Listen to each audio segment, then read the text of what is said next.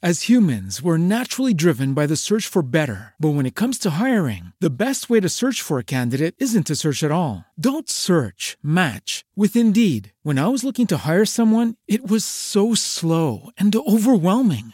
I wish I had used Indeed. If you need to hire, you need Indeed. Indeed is your matching and hiring platform with over 350 million global monthly visitors, according to Indeed data, and a matching engine that helps you find quality candidates fast. Ditch the busy work. Use Indeed for scheduling, screening, and messaging so you can connect with candidates faster. And Indeed doesn't just help you hire faster. 93% of employers agree Indeed delivers the highest quality matches compared to other job sites, according to a recent Indeed survey. And listeners of this show will get a $75 sponsored job credit to get your jobs more visibility at Indeed.com slash podcast. That's Indeed.com slash podcast. Terms and conditions apply.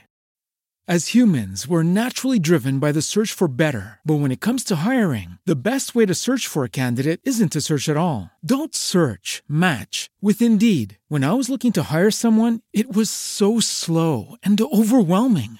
I wish I had used Indeed. If you need to hire, you need Indeed. Indeed is your matching and hiring platform with over 350 million global monthly visitors, according to Indeed data, and a matching engine that helps you find quality candidates fast. Ditch the busy work. Use Indeed for scheduling, screening, and messaging so you can connect with candidates faster. And Indeed doesn't just help you hire faster. 93% of employers agree Indeed delivers the highest quality matches compared to other job sites, according to a recent Indeed survey. And listeners of this show will get a $75 sponsored job credit to get your jobs more visibility at Indeed.com slash podcast. That's Indeed.com slash podcast. Terms and conditions apply.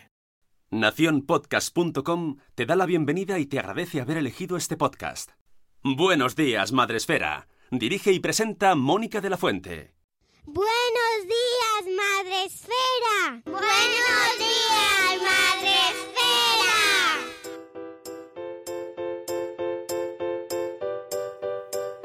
Buenos días, Madre Espera. Bienvenidos un día más al podcast de la comunidad de creadores de contenido sobre crianza en castellano, la comunidad de Madre Esfera.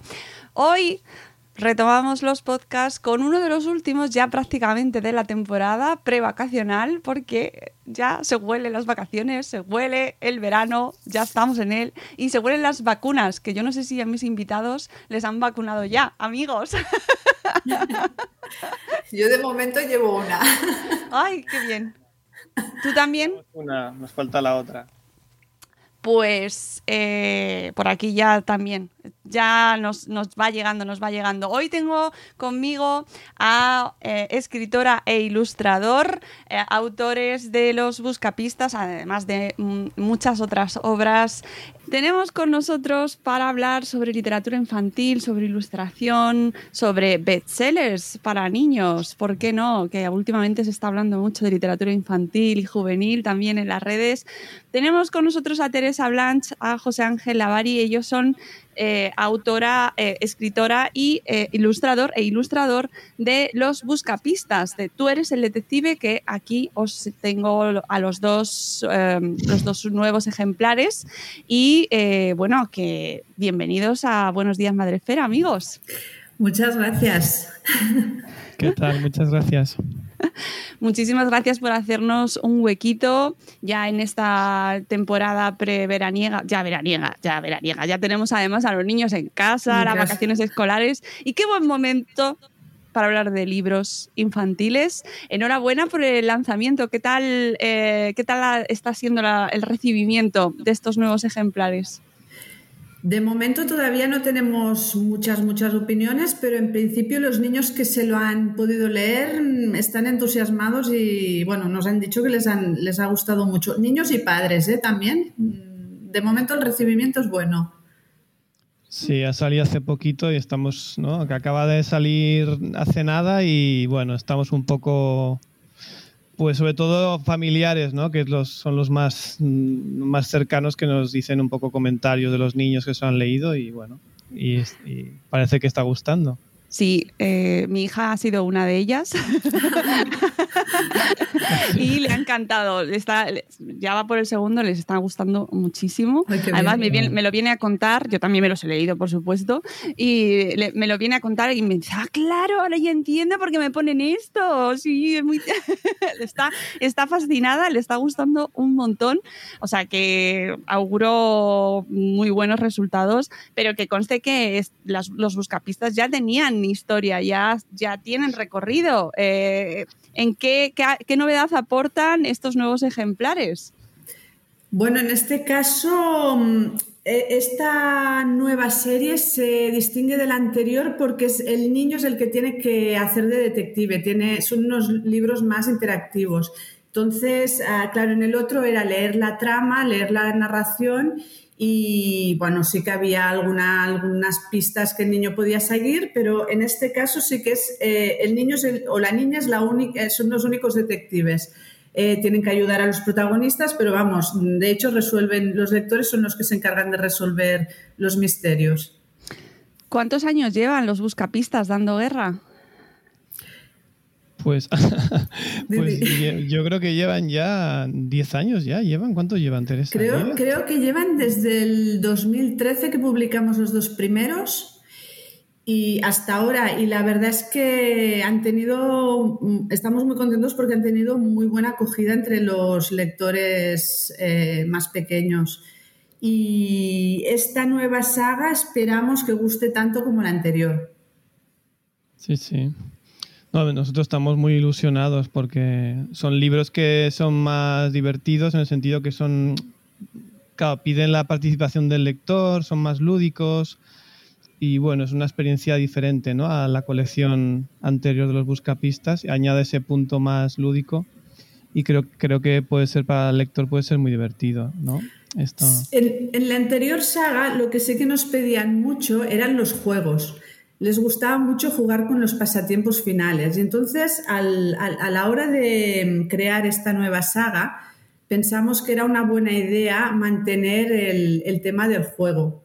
Por esto hay que ser muy buen observador a la hora de leer estos nuevos libros, porque las ilustraciones de José están repletas de pistas. Sí, además que te ya, claro, eh, ves un dibujo, ya no sabes si va a haber algo o no, pero ya te pones a buscar, lógicamente. sí, sí.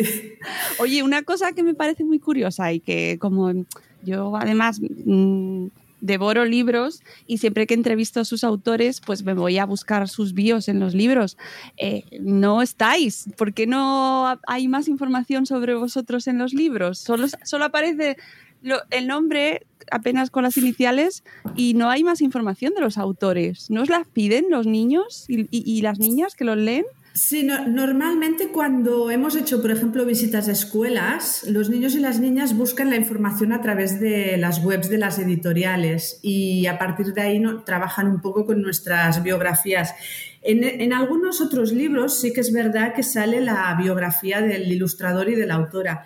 En este caso, claro, esto ya son políticas editoriales, es la editorial quien lo decide y, ya ellos han decidido poner los nombres y ya está. Pero sí que es verdad que en la web eh, de la editorial se puede encontrar más información sobre nosotros. Sí, yo creo que a los niños les gusta saberlo. Esto nota para la editorial, amigos. Poned a los autores que a mí personalmente me gusta mucho y a los niños también.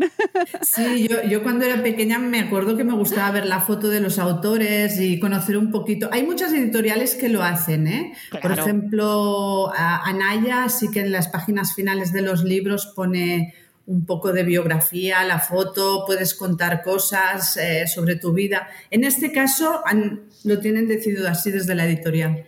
Bueno, pues nada, les aportamos nuestro, eh, que conste que es tono positivo, ¿eh? pero que, claro, que nos gusta. Oye, como yo que sé, como el juego, ¿no? Incluir las vídeos de los autores escondidas en el libro, por ejemplo. por ejemplo. Pero, o que aparezcáis como personajes. A mí todas esas cosas es que me dan mucha vidilla, y que, y, pero hay que poner en valor a, los autores, y más en un momento como el que estamos viviendo, ¿no? Y que, que tenemos que conocer a los autores infantiles y, que ellos os conozcan también a vosotros. Sí, sí. Luego se lo mandamos el corte. Sería interesante, sí. está bien, está bien.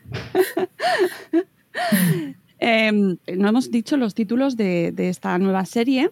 El primero es El misterio de El misterio en el bosque encantado, ¿Vale? Donde vivimos una serie de aventuras. Yo no voy a desvelar nada porque quiero que todos los que nos escucháis, que además ya estáis en vacaciones escolares, con lo cual seguro que habrá niños y niñas por ahí escuchando también, eh, tenéis que descubrir un misterio en un valle encantado, en un bosque encantado, y el segundo es el misterio en el barco pirata. Eh, yo cuando los he leído soy muy de, buscar referencias y de decir, ay, esto me suena. Pues a mí me suena mucho a novelas detectivescas, a Agatha Christie, ¿verdad? Ese personaje que hay en el barco pirata. Y me ha gustado un montón porque es como iniciar a los niños en ese mundo de, buscar el culpable, las pistas del asesinato, ¿no? Eh, de, hecho, de hecho, está inspirado en, el, en, Agatha Christie, en la escritora Agatha Christie, que, José, bueno, te lo puede explicar mejor porque él es, es un gran fan de Agatha, Christie. Entonces, eh, en uno de los buscapistas de la, de la, saga, que es de menor formato, que es de libro de, bolsillo, eh, decidimos introducir a Agatha Christie, que es la representa a Agatha Christie es como un guiño y es una referencia que pensamos que los niños pueden buscar. O sea, la lectura te puede llevar a otras lecturas. Y José decidió que era un buen personaje que podía intervenir en algunas de las, de las tramas y en, y en esta nueva saga lo hemos querido mantener. Mm, sale de vez en cuando, no saldrán todos los títulos, pero sí que en el del Misterio del Barco Pirata aparece y supongo que más adelante volverá, volverá a aparecer porque es, eh, es un personaje que nos gusta mucho. Sí, es un personaje secundario, ¿no? Pero que ha cogido como bastante fuerza y que nos va bien porque a veces es un complemento a los, para, ¿no? con los niños, con Pepa y Maxi, que ayuda un poco en lo que es la investigación y aparte que evidentemente es un guiño que, creemos que es divertido porque habrá niños que empiecen a, a investigar en este sentido de estas referencias que hacemos en los libros y cuando empiecen a darse cuenta de que muchas de las cositas que ponemos tienen que ver con, con libros clásicos, juveniles y con personajes que, bueno, escritores en este caso, escritoras, pues creo que puede ser muy divertido. Y es un personaje que creo que está cogiendo, bueno, fuerza porque apareció en algún libro como secundario que acompañaba al abuelo, ¿no? Y ya está cogiendo, bueno, es, parte, es parte de la familia ya de Pepa y Maxi, ¿no? Y bueno, es, un personaje entrañable, a mí me, cae muy bien. Además, Teresa lo, creo que es, es, muy buena haciendo personajes, escribiendo personajes y, y le da mucha personalidad. Aparte de la referencia a Agatha Christie, creo que tiene una personalidad propia. Sí, sí, ha tomado, es lo que dice José, ha tomado muchísima fuerza, muchísima. Y además del personaje, mm, ves la ilustración y es que te tronchas, te tronchas. La, la calcó, es, es muy bueno el personaje. Oye, contadme un poco cómo trabajáis, eh, cómo hacéis eh, para hacer mm, primero el argumento, luego los dibujos, cómo lo vais haciendo. Mira, lo que hacemos es, eh, nos reunimos normalmente cuando tenemos, por ejemplo, ahora tenemos dos títulos nuevos de los buscapistas y lo que hemos hecho es, eh, antes de empezar a escribir o a dibujar, hay como una especie de lluvia de ideas. Entonces, al final son unos libros que tanto texto como ilustración mm, están creados por los dos. Eh, José me aconseja en el texto y yo también le aconsejo a él en ilustraciones, porque claro, a la hora de escribir ya visionas muchas cosas, es como una película que va pasando. Y él a la hora de, dibujar se le, le ocurren un montón de ideas. Entonces vamos trabajando un poco a la par. Por ejemplo, de los nuevos buscapistas que estamos creando, eh, ya pensamos entre los dos, pensamos los argumentos y los personajes. De esta manera yo puedo empezar ya a escribir y él puede empezar a caracterizar a los personajes nuevos que irán apareciendo. nos, vamos reuniendo, nos reunimos en cafeterías porque es mucho más divertido. Bueno, hasta ahora no podíamos, ahora hemos empezado otra vez. Y con un buen desayuno se nos ocurren muchísimas ideas. Digamos que siempre es como que buscamos como un, un entorno en el que ocurra la aventura, ¿no? En los dos primeros pues será el barco pirata, el bosque, primero yo creo que, que, partimos de un entorno, ¿no? Que pueda ser chulo, interesante, ¿no? Y a partir de ahí, pues eso, lo que dice Teresa, ¿no? Hacemos lluvia de ideas, se nos empiezan a ocurrir cosas, una idea que me dice Teresa me sirve para, para darle una vuelta, ella, a ella le sirve para... Y entonces, bueno, vamos, poquito a poco vamos construyendo todo ese puzzle. Y, por ejemplo, cuando Teresa me habla de los personajes, a mí me ayuda mucho porque claro, yo a la hora de... Quiero que también el personaje a nivel gráfico tenga que ver con la personalidad que, con la que Teresa se los imagina, ¿no? Que haya esa, esa combinación, ¿no? Entre la personalidad del personaje y el aspecto, su aspecto físico. Entonces, esto también lo comentamos mucho y creo que, que creo que, bueno, es ayuda, creo que luego ayuda, ¿no? En, el, en, la, en la lectura, creo que, que si hay esa conexión, creo que es muy divertido y la que lo pasamos muy bien. Yo me, divierto mucho pensando las historias con ella y se nos ocurren mil aventuras con Pepa y Maxi y bueno. Sí, sí, no, no, nos, nos, vamos llamando, si no nos vemos, nos vamos llamando, dejando mensajes de audio en el WhatsApp sábados, domingos, que nuestras parejas deben estar hasta el moño de nosotros. Pero, pero sí que es verdad que nos reímos muchísimo y a veces además como intentamos poner eh, humor en los libros, son, sí que son de detectives, intriga, misterio, pero además intentamos añadirle humor.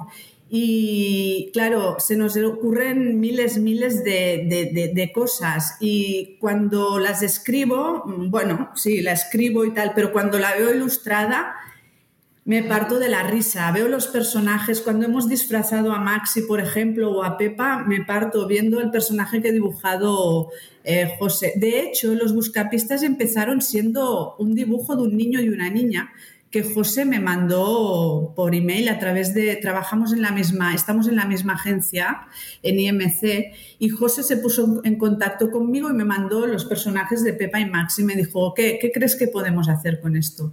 Esto fue en el 2013 y a partir de ahí se nos fueron ocurriendo argumentos y historias y, hemos trabajado en muchos más proyectos juntos, o sea, y José es una persona mm, con la que se puede trabajar muy bien em, y muy flexible y se adapta muy bien a todo lo que le propongo.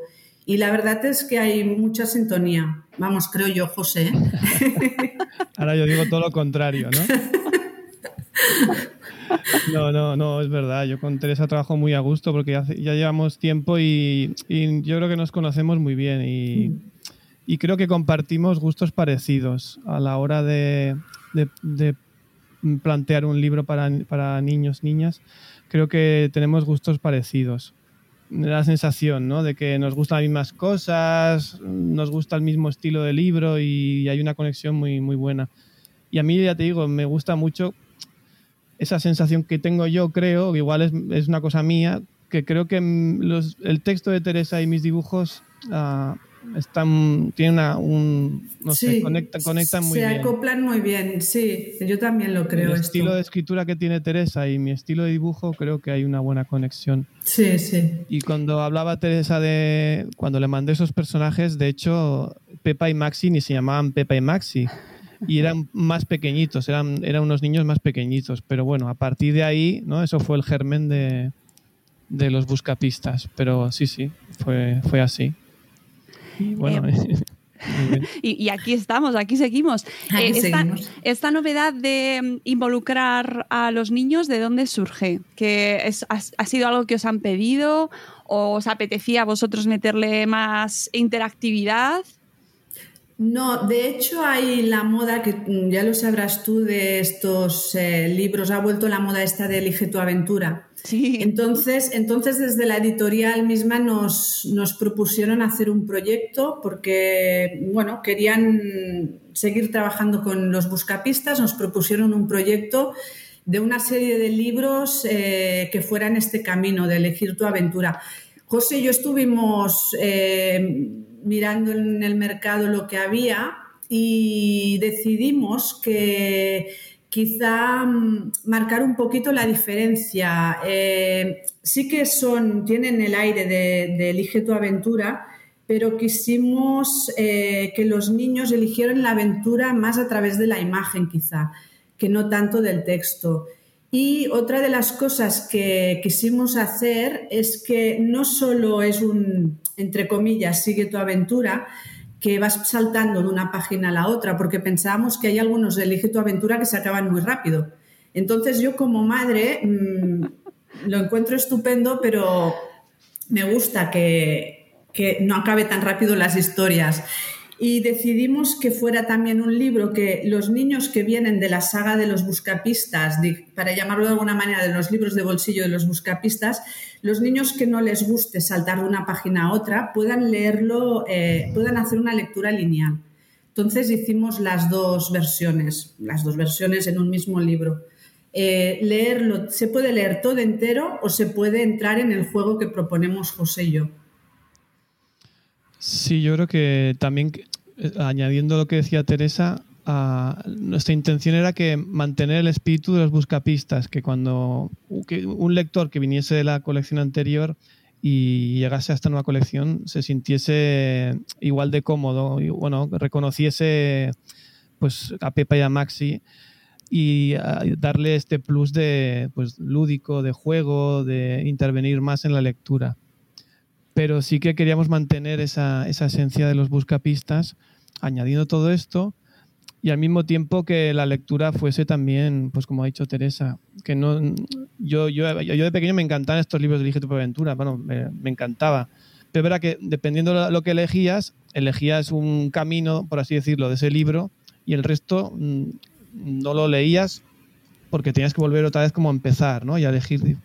Nosotros hemos intentado mm, coger ese espíritu de esos libros, pero bueno, ah, que la lectura sea más extensa, ¿no? Hemos intentado que, pues que el libro se, se, le saque más jugo al libro, no, sé.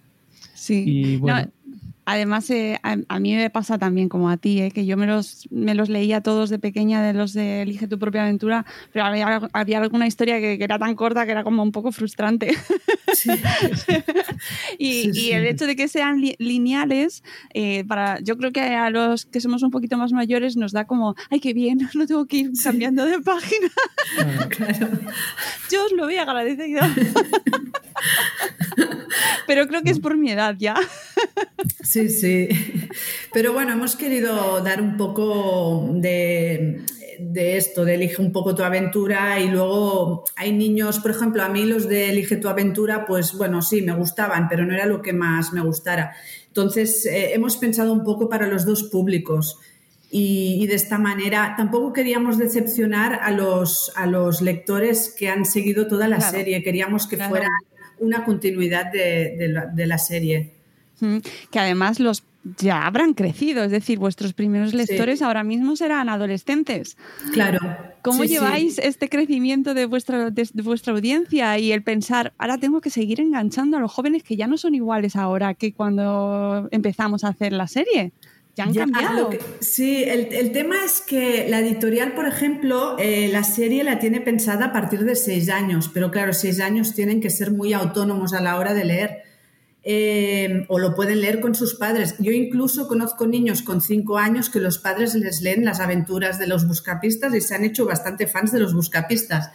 Eh, pero, pero sí que es verdad que hay niños, por ejemplo, con 10 y 11 años que todavía leen las aventuras de los buscapistas. Hombre, mi hija tiene 12, ¿eh? Y Exacto. Mi, mi, hija tiene 12 y en su clase hay niños que son muy fans de buscapistas y con la nueva, la nueva saga, bueno, claro, se la han leído ahora hace poco. Eh, está pensado para una franja bastante amplia, no es de 6, 7 años, no, no, es una franja bastante amplia.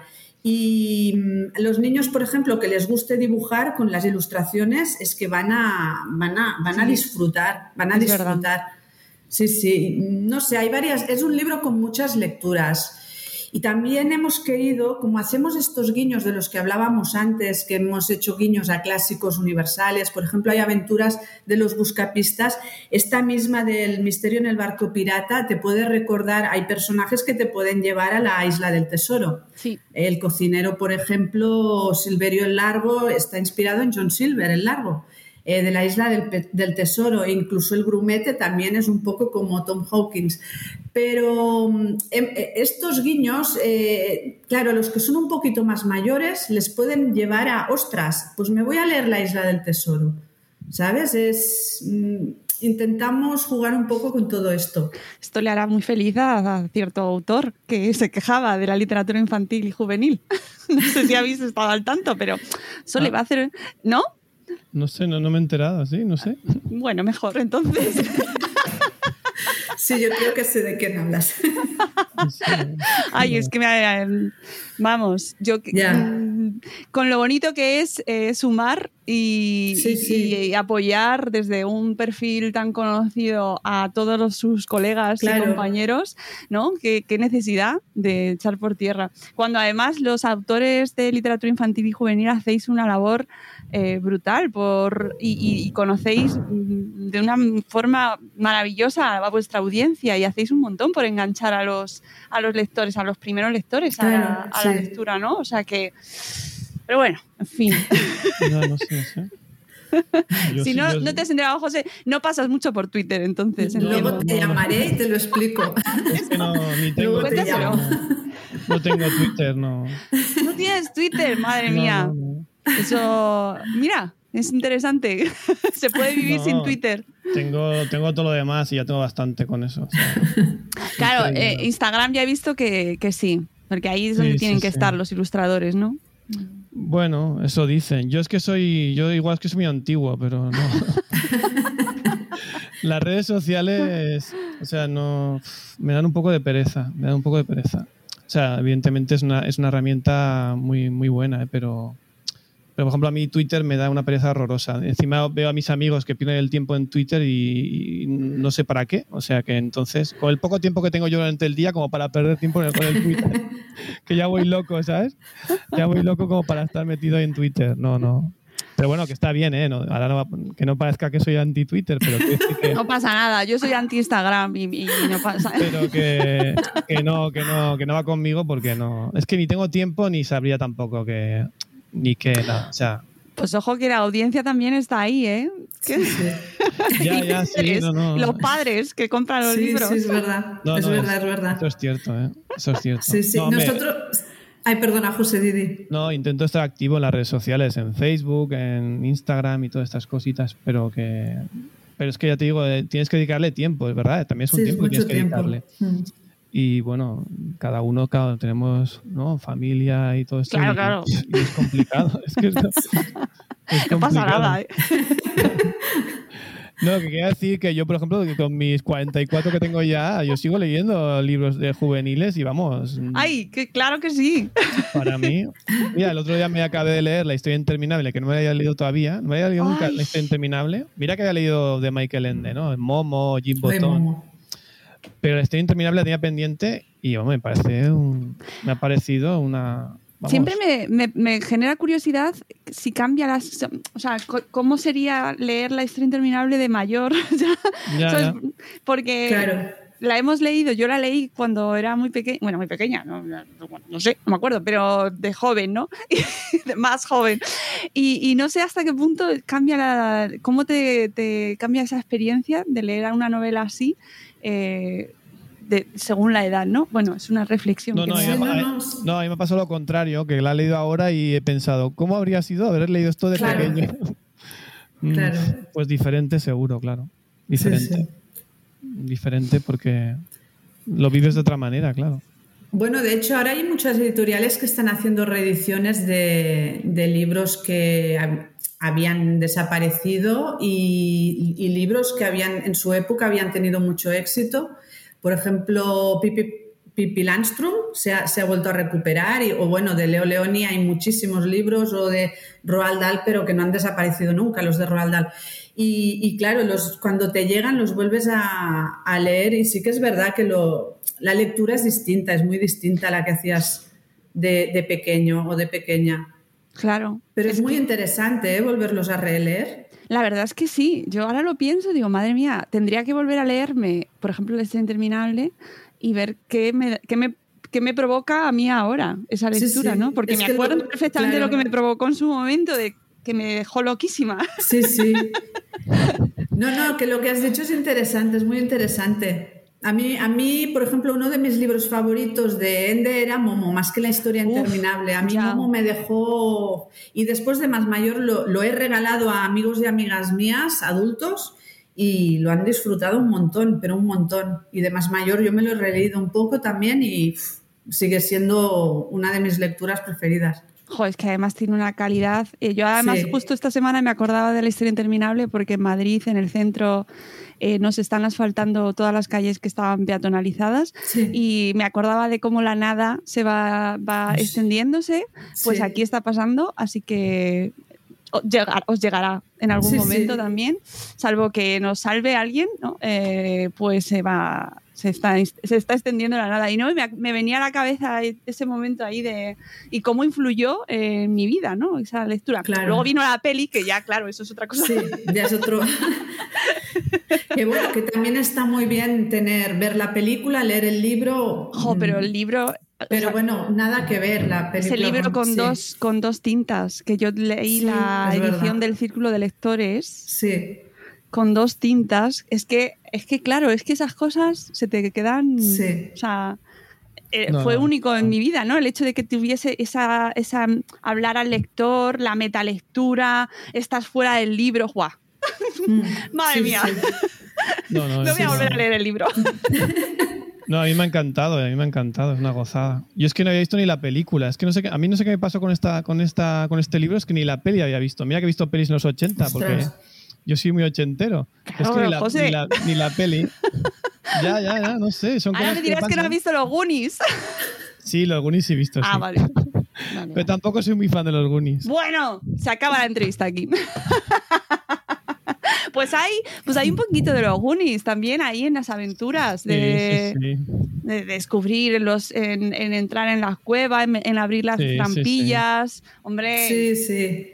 No, hombre, que me gustan los Goonies, eh, pero no es de mis favoritas de los 80. Ahora parezco, ¿no? Un hater no tiene total. Twitter, no le gustan los Goonies. Nada, nada. Soy más de, yo qué sé, de Regreso al Futuro, me gusta más. Cero justificaciones, José, cero justificaciones. Dirty Dancing, Dirty Dancing. Es que tengo una hermana mayor, tengo una hermana mayor, entonces Top Ah, Gun, Co- Cocktail, todas estas. Claro. Bueno, empiezas, a hablar- empiezas haciendo una entrevista sobre literatura infantil y acabamos hablando de Dirty Dancing. Sí, sí. Qué bonito es esto. Todo está, con- todo está conectado, todo está conectado. La verdad es que sí, y por eso me gusta tanto la literatura infantil y juvenil, porque eh, al final, eh, cuando son libros que además están hechos desde el cariño, desde el humor, desde, la, desde el juego, la imaginación, no despertar la curiosidad, pues chico, es que eso lo integras en tu vida y al final forma parte de tu historia también y hay que defenderlo y hay que darle muchísimo valor. Y encima, Claro. además, poca broma, porque es que eh, lo conocen muchísimos niños a los buscapistas. O sea, formáis Ujú. parte de, de la historia de un montón de niños. A lo mejor muchos más de que los que han leído La Iliada, como de- reclamaba. Ah, la Iliada, pero. sí, sí, sí. La Iliada, porque hay que leer cosas que formen, que te hagan persona. Sí, a, a ver si saldremos Bueno. ahora mm, en este en comentarios de este autor en Twitter. Madre Bueno, mía. pues un saludo, ojalá. Pero siempre desde el respeto y desde el Sí, espíritu claro, positivo claro. y constructivo. Sí, sí. Hombre, pero es que mm, vosotros habéis leído la Iliada con vuestros hijos. ¿Eh? No, con nuestros hijos no. Hombre, un, un rato cada noche antes de acostar. Ya, pero no, no. De momento no. Hombre, yo creo que si, si tú quieres que a un niño le guste leer, no le leas la Iliada, ¿no? Digo yo, bueno, no sé. Yo, yo ya lo todavía- leerá. Ya, es que no sé, los niños. Bueno, no sé. Igual es que yo. Yo creo que a un niño también tienes que darle. Bueno, que vaya creciendo también como lector y que vaya. Y no quiere decir que la lectura infantil o juvenil sea menor, que va, vamos. Claro. Antes que hablas de Roald Dahl, Roald Dahl es un escritor, vamos, Hmm. de los número uno. Y Michael y- Ende. Michael Bueno, Ende. Sí, sí. Michael Ende. mm, no- María Gripe, es que quién no. Exacto, quién- sí, o sea, sí. No, ahí, sí. me marcó. Sí, sí. O sea, María Gripe a Sí, mí. sí. Yo María Gripe me leí hace tiempo en esta colección de Barco Vapor, la de los hijos del vidriero. ¿no? Madre mía. Qué dramones, ¿eh? Ese libro me, me- me dejó...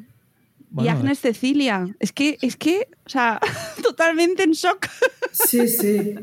Vamos a- estamos dejando títulos para que la gente que nos escuche Claro. se ponga al día, pero por favor, eh, recuperad a María Gripe. Yo siempre la reivindico muchísimo, muchísimo, Sí, porque sí, me ¿no? parece nada ñoña, eh, mm, con, tratando al lector con Mm. una dignidad y un respeto y una Claro. altura intelectual brutal, Sí, ¿No? sí. que muchas veces eso se, se le a- se ataca a la literatura infantil, ¿no? Con, ese, con esos argumentos, como que, como que, bueno, como que al niño no que no, como, no se le trata de, de no una le- manera adulta. sí, Claro, sí. Son niños. No, claro, Ah, claro. claro. Hay una Bueno, ya, para cada cosa. Sí, No sí. sé, porque luego lees a Roald Dahl y Roald Dahl a los niños los trata mm, con un humor y no se corta Sí, nada. una o ironía, sea, sí. Sabe perfectamente que los niños van a entender todo lo que están leyendo Mm. y de la manera que lo dice y, y no sé, na- yo creo que... O la pro- el propio personaje de Pipi, que lees las, las aventuras de Pipi, Mm. ya el propio personaje de Pipi ya es un outsider total, ¿no? Sí. Es un...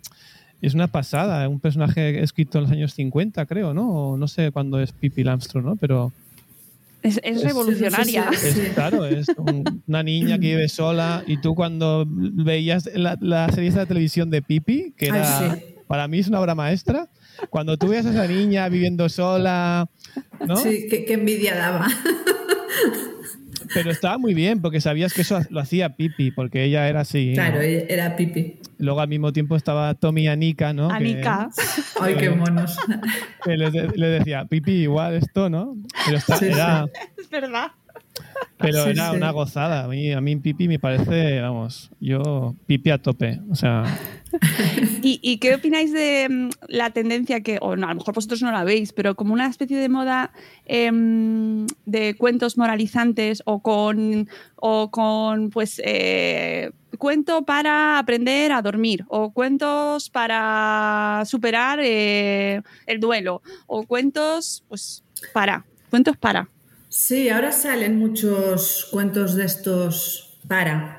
Pero bueno, nosotros, yo, yo no he hecho ni- nunca, creo que no entraría tampoco en esta, en esta moda. A ver, que a veces las editoriales, digo nunca, y a veces las editoriales te hacen encargos y, y lo haces ya y ya está, claro. porque hay un vacío y, y te piden que, que se haga.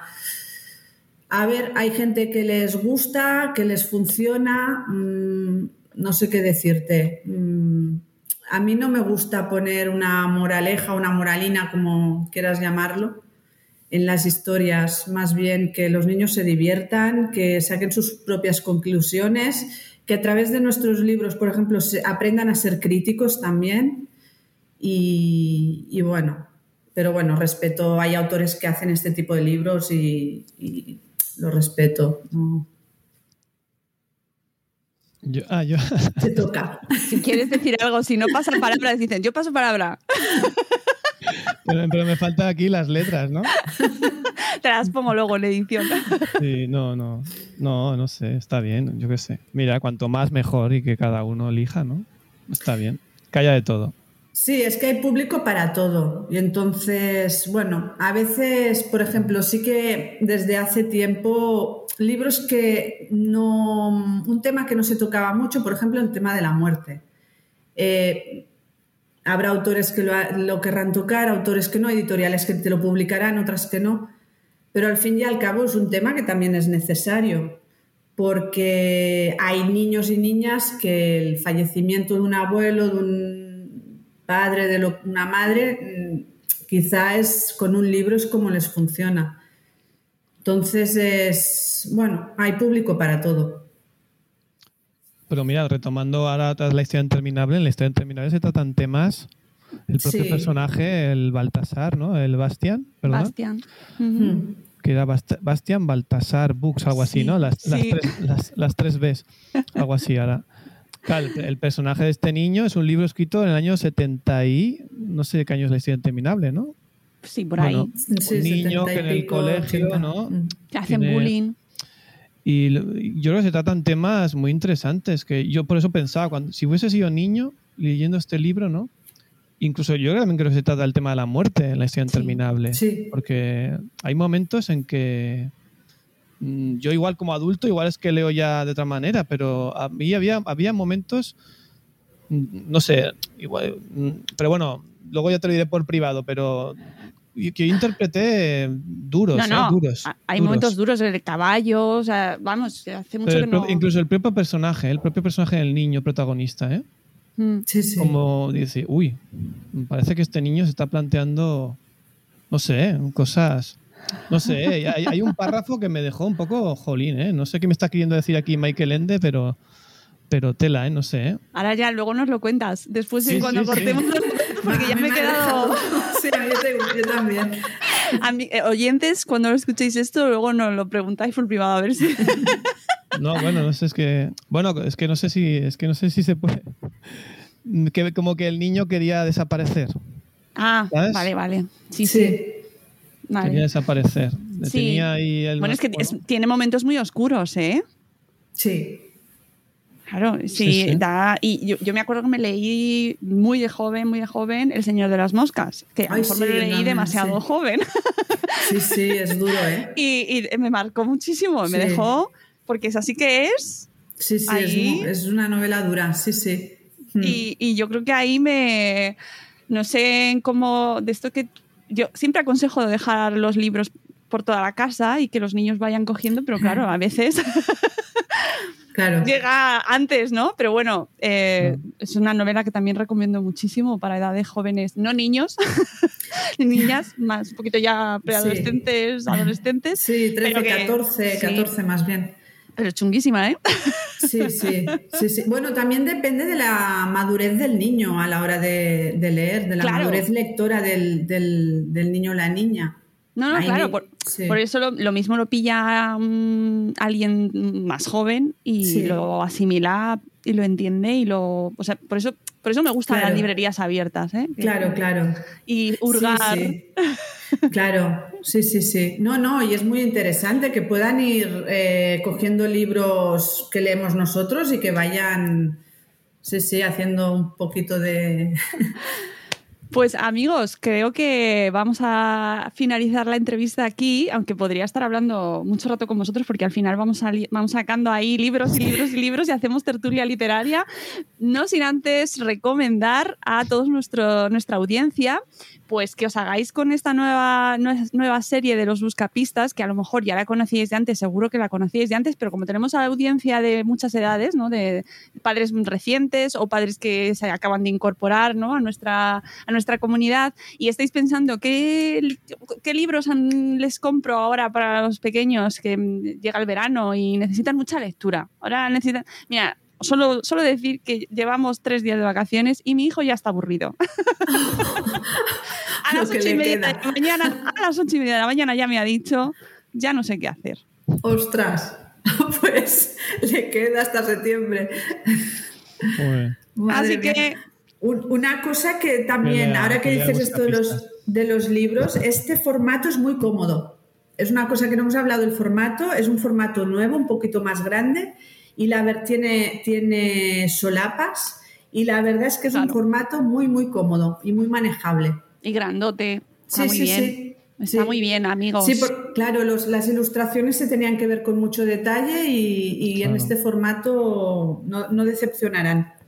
A mí Claro, me encantan las ilustraciones, Necesitaba eso de eso, buscar. claro. Necesitaba un poquito más de espacio porque, claro, hay detalles que están un poquito escondidos y, claro, si, si no se ve bien puede ser un poco, claro. Entonces el formato este un poquito más grande va perfecto para poder incluir más detalles y más cositas. Son ideales para transportar, los podéis llevar a allá donde viajéis, playa, monta- montaña, piscina. Sí. Así que recomendación absoluta para este verano y para más adelante cuando, cuando toque. Eh, próximos próximos mm, títulos, chicos. Bueno, todavía no están, porque es muy reciente, todavía no tenemos los títulos acabados de, de, de- de definir, pero creo que serán dos aventuras que, bueno, si estas les gustan, yo creo que las otras dos quizá aún les gustarán más. Bueno, está bien, está como argumento de marketing fantástico, Teresa.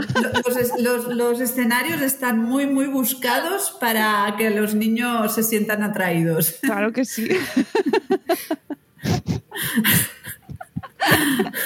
Ay, eh, fantástico haber charlado con vosotros, de verdad. Me habéis alegrado la mañana esta de, aburrimiento de tres, de, día tres de vacaciones escolares. Bueno, bueno. Amigos, muchísimas gracias por habernos visitado y, nada, que muchísima suerte con el lanzamiento, que seguro que está, que es muy bien acogido y que captará nuevos lectores, seguro. Eh, crecerá la familia de los fans de los buscapistas. Muchas gracias. Muchas gracias, sí. Muchas gracias. Gracias a vosotros y amigos, nosotros nos despedimos. Eh, volveremos, creo que nos queda uno más, si no me equivoco, pero, y nos vamos de vacaciones y cerramos el podcast hasta septiembre, pero aún tenéis algún episodio más para escuchar. Y nada, que leáis mucho y hasta luego, Mariano. Adiós. Adiós.